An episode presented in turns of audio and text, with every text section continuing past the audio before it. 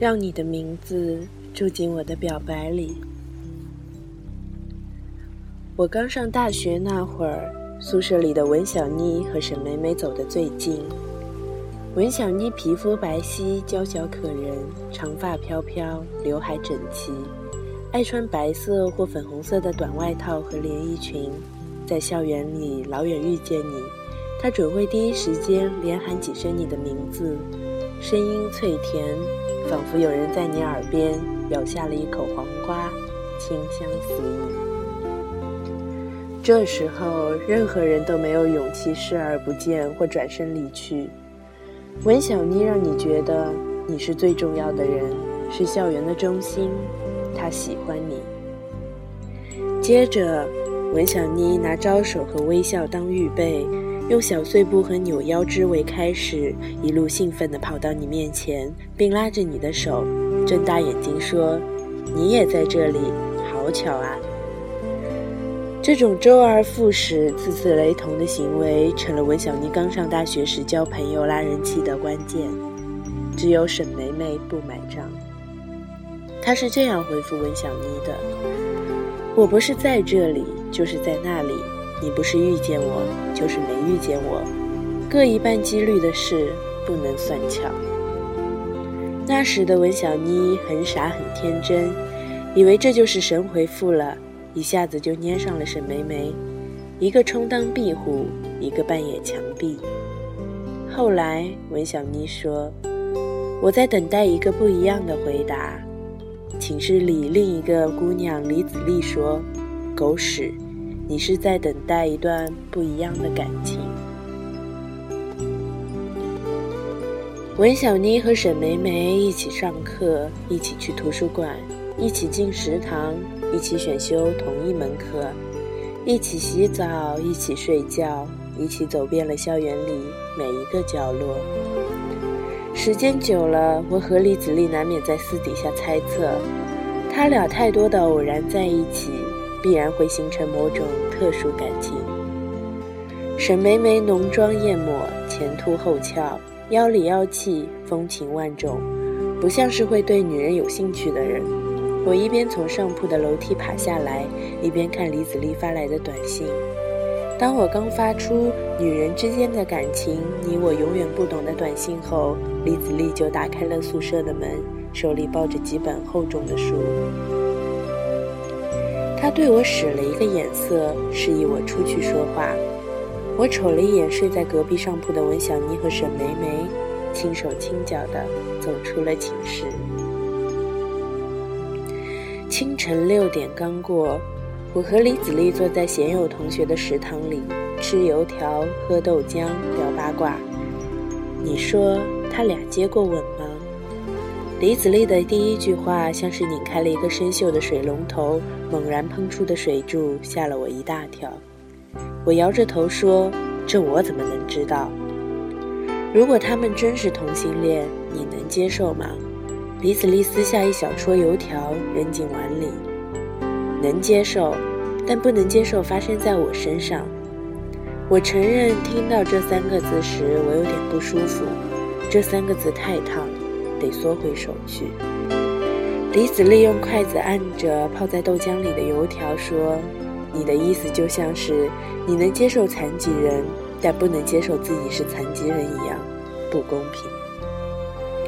你用残疾人做比喻就公平了。”我说。李子利甩甩头发，顺便将我那句话甩到了脑后。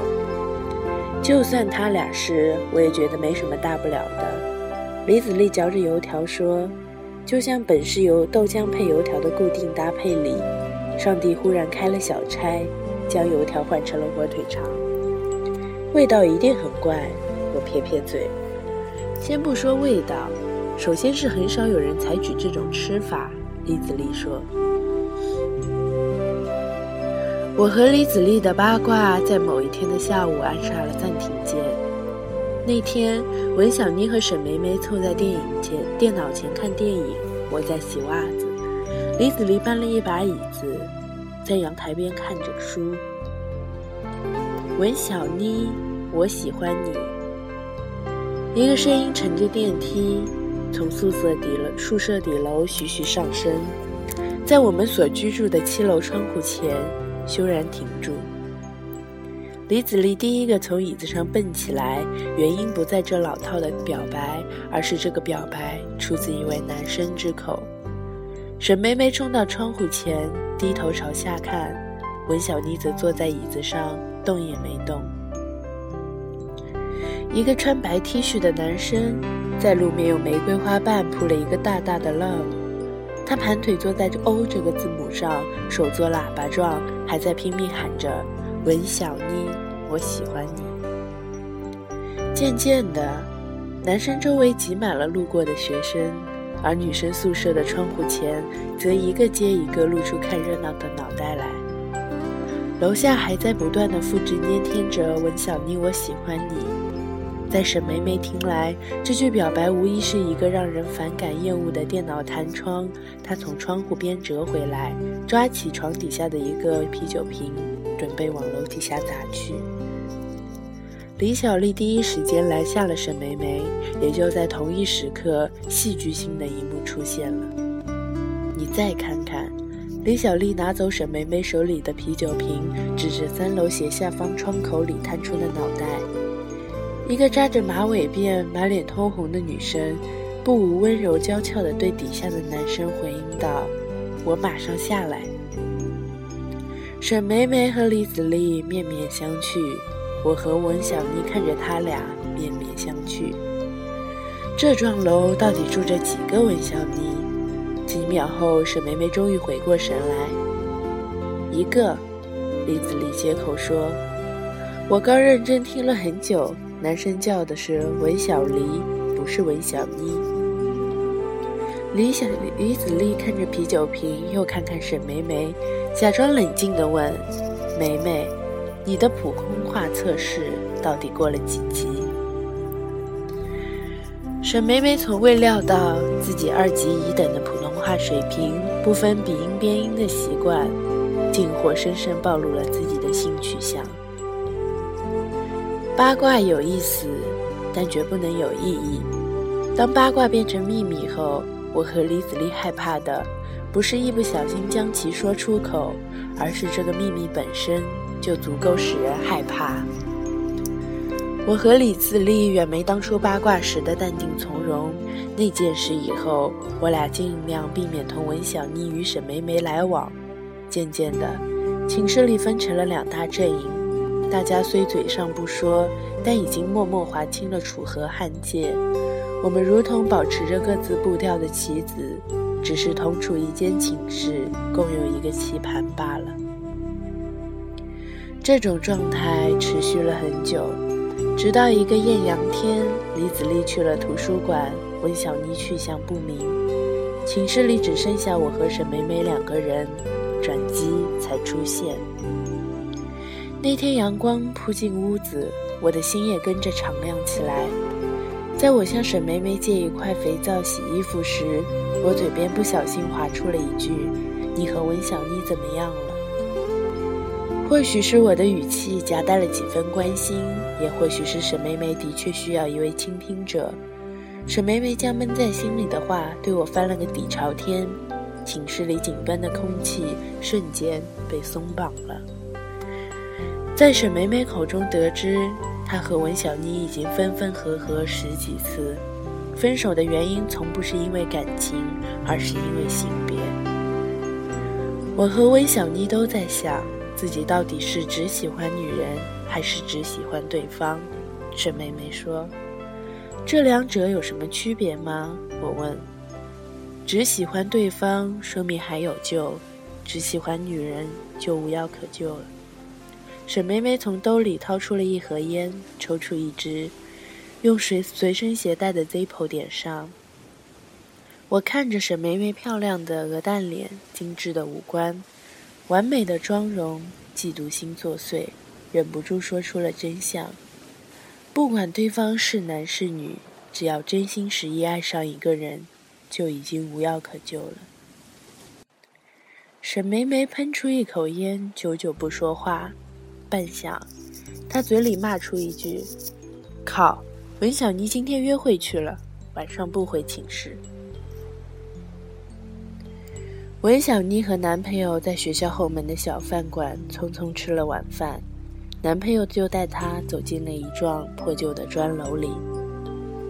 刚穿过那个狭长肮脏的楼道，文小妮就开始想念温暖的寝室、柔软的棉被了。文小妮还在脑子里盘算着如何向男朋友开口，提出打道回府之类的话时，门就在自己身后关上了。男朋友凑到文小妮嘴前，一阵狂风暴雨暴雨似的粗暴亲吻，将她所有的话语都堵了回去。接吻的时候，文小妮在想沈梅梅此时在干什么。对方将一只手伸进文小妮的衣服里。尝试解开她的文胸扣子时，她在考虑哪天为沈梅梅买一件大一点的文胸，以包裹好她不停发育的胸部。男朋友将文小妮按在那个又破又脏的床垫上，开始脱下她的丝袜和短裙时，他打了一连串的饱嗝，还放了好几个响屁。这时，她才发现自己晚饭吃得太饱，青岛啤酒喝得太多。当男朋友刚进入文小妮的体内时，她一个机灵从床上弹了起来。对方还没有反应过来，文小妮已经手扶床沿，哇哇吐了起来。操！你在搞什么鬼？男朋友嫌恶地闪到一边，一手捂着裤裆，另一只手捂着鼻子。文小妮吐完，从包里掏出卫生纸擦擦嘴。她穿好衣服，又去卫生间洗漱了一遍。从卫生间出来后，男朋友还是保持着刚才同样的姿势，莫名其妙地望着她。你自己解决吧，抱歉。文小妮提上包，走出了旅馆，一路留神身后是否传出跟上来的脚步声。男朋友并没有跟上来。文小妮走在街上，回想起刚才房间里的一幕。停下来，扶着路边的一棵树，不顾路人的诧异，忍不住大笑了起来。笑的时候，文小妮还在想，回去一定要把这件事告诉沈梅梅。文小妮回到寝室后，沈梅梅正躺在地板上，身边围满了空酒瓶。我和李子丽一人拉着她的一只胳膊，正用力将她拽离地面。根本不行。他喝太多了，重得像保险柜。李子丽说：“文小妮放下包，过来搭一把手，三人终于齐力将沈梅梅扶上了椅子。很快，她便趴在桌上睡着了。文小妮发现沈梅梅后背上贴着一张纸，我和李子丽交换了一下眼神，看着文小妮将那一页纸扯了下来。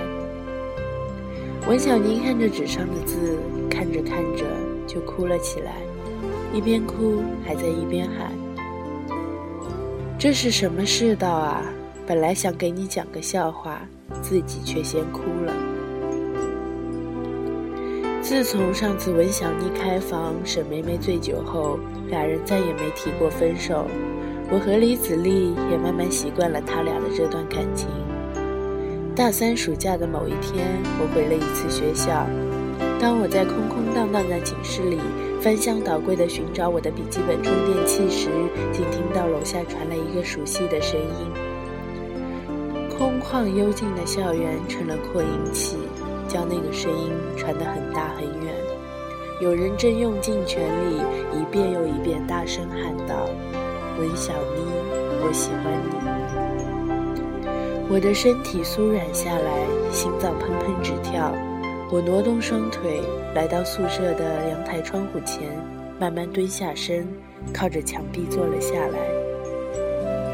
同样是复制“念天”七个字，沈美美每一次声嘶力竭、声情并茂的表白，听上去却那么不一样，像是一次次为奔赴爱情而做出的不停刷新。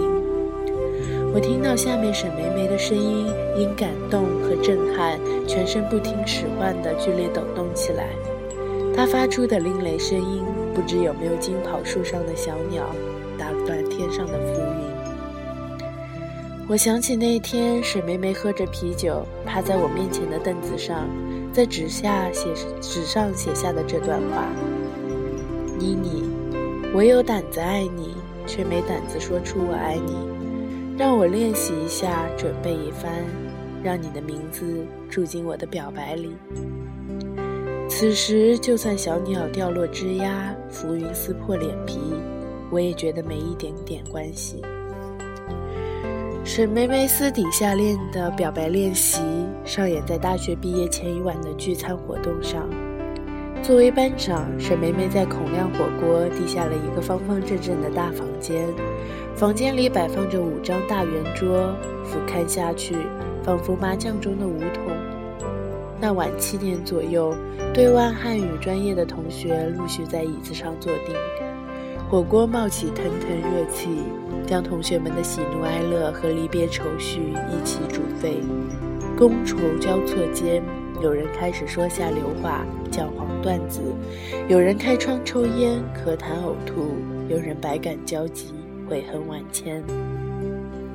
两个小时后，李子丽也喝醉了，她竟然跑着抢到自己前男友，又很快甩掉前女友的风骚女。朱笑笑面前，端起酒杯，借着酒胆问了一句：“朱笑笑，这么快就重新换一个，你是怎么做到的？”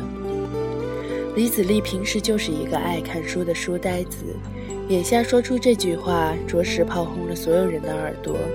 酒精果然是能宣泄一切危险情绪的安全出口。眼看着朱笑笑就要把杯里的酒泼向李子丽时，沈美美及时拦下了他，并将他按回椅子里，看着他点。沈美美将李子丽交给我后，走回位置，用筷子使劲敲了敲杯子。大家注意，我有事宣布。没人注意，沈梅梅倒了满满一杯啤酒，慢慢站起来，以举起一把枪的专注眼神和凝重表情。伸直胳膊，将那杯啤酒举向了空中。玻璃杯的对面坐着恬静温柔的文小妮，比起大一时的她，文小妮身上多了些成长，添了点魅力。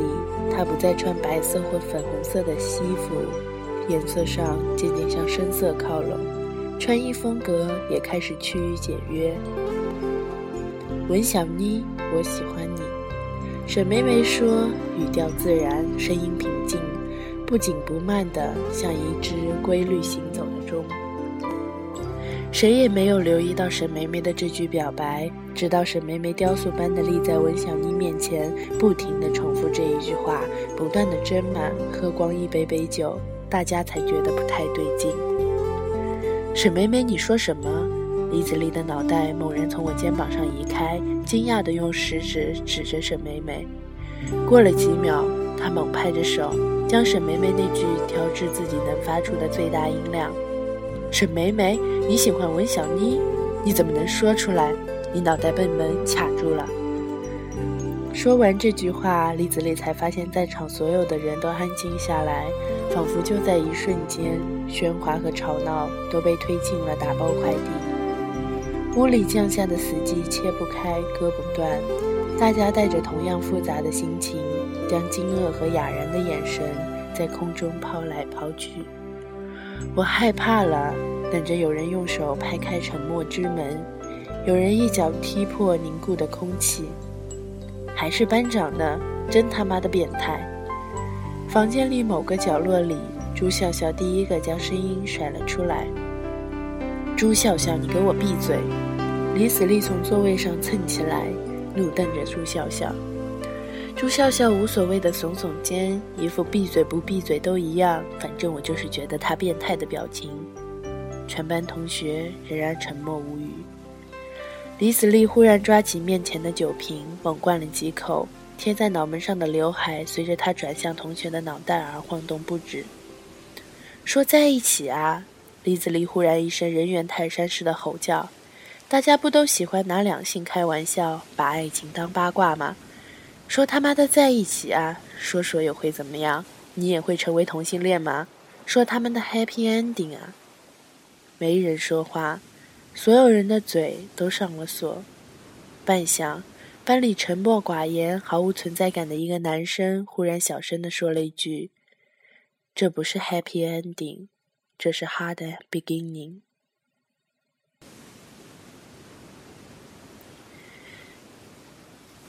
第二天，文小妮就得去美国。她打算先在那里教两年中文。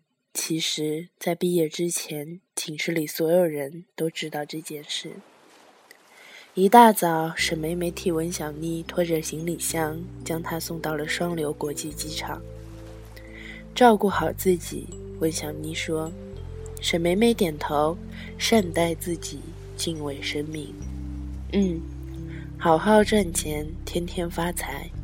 文小妮的声音仍然脆甜。这些话好像该我对你说吧？沈梅梅反应过来。需要拥抱吗？还没等沈梅梅回答，文小妮突然冲上前，抱紧了沈梅梅，仿佛要把他的身体极小极好。我知道昨晚你是趁我出国前兑现你上次留在纸上的表白，可表白之后又能怎么样呢？文小妮终于松开沈梅梅，眼里起了一层雾。文老师，我知道这是哈的 beginning，沈梅梅说。但我只在乎 happy together，不介意 happy ending。沈梅梅看了看墙上的钟，催促文小妮该走了。文小妮拖着行李箱往前走了几步，停下来，回头朝沈梅梅大喊：“记住，我会做足练习，做好准备来应对 hard beginning。我能跨国界，零时差的和你一起 happy together。”文小妮的告白窜进了沈梅梅的心里，她站在原地看着文小妮消失。我和李子丽都知道沈梅梅还在等着，等文小妮从美国回来。那天，文小妮会像大一时还没和沈梅梅熟稔前，用脆甜的声音对着她说：“你也在这里，好巧啊。”沈梅梅会在脑子里寻找一圈答案，却仍然搜索不到最贴切的一句对答。最终，他只有装作像在谈天气、聊书籍一般，跳转话题，对文小妮说：“你有没有觉得，当你喜欢上一个人的时候，他所在的那座城市，也跟着可爱起来？”